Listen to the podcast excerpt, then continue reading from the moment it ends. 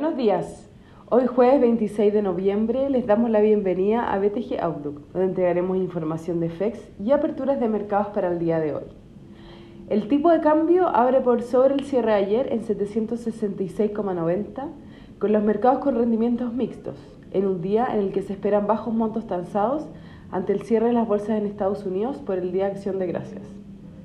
En Europa, las compañías cíclicas transan con pérdidas, mientras que las tecnológicas lideran las ganancias, con los inversionistas tomando un tono de cautela ante el continuo aumento en los contagios a causa del coronavirus, con Alemania registrando un nuevo récord en el número de nuevos casos, llamando al cierre de los centros de esquí en Europa este invierno. En Estados Unidos, los futuros siguen la tendencia, con el Nasdaq al alza, mientras que el Standard Poor's transa plano. El Eurostock 50 sube más 0,08% y los futuros en Estados Unidos se mueven levemente al alza.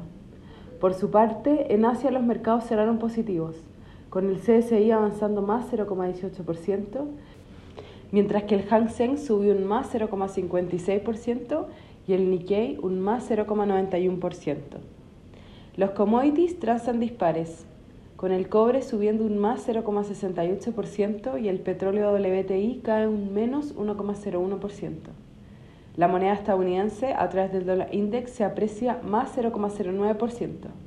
Por su parte, la tasa del bono tesoro de 10 años cerró en 0,88% el día de ayer. Con respecto a datos económicos, en Europa se publicó la oferta monetaria M3 con un crecimiento por sobre lo esperado en más 10,5%.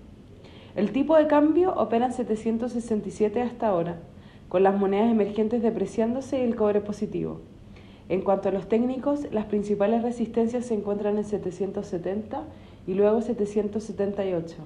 Por su parte, a la baja los principales soportes se encuentran en 765 y luego 760.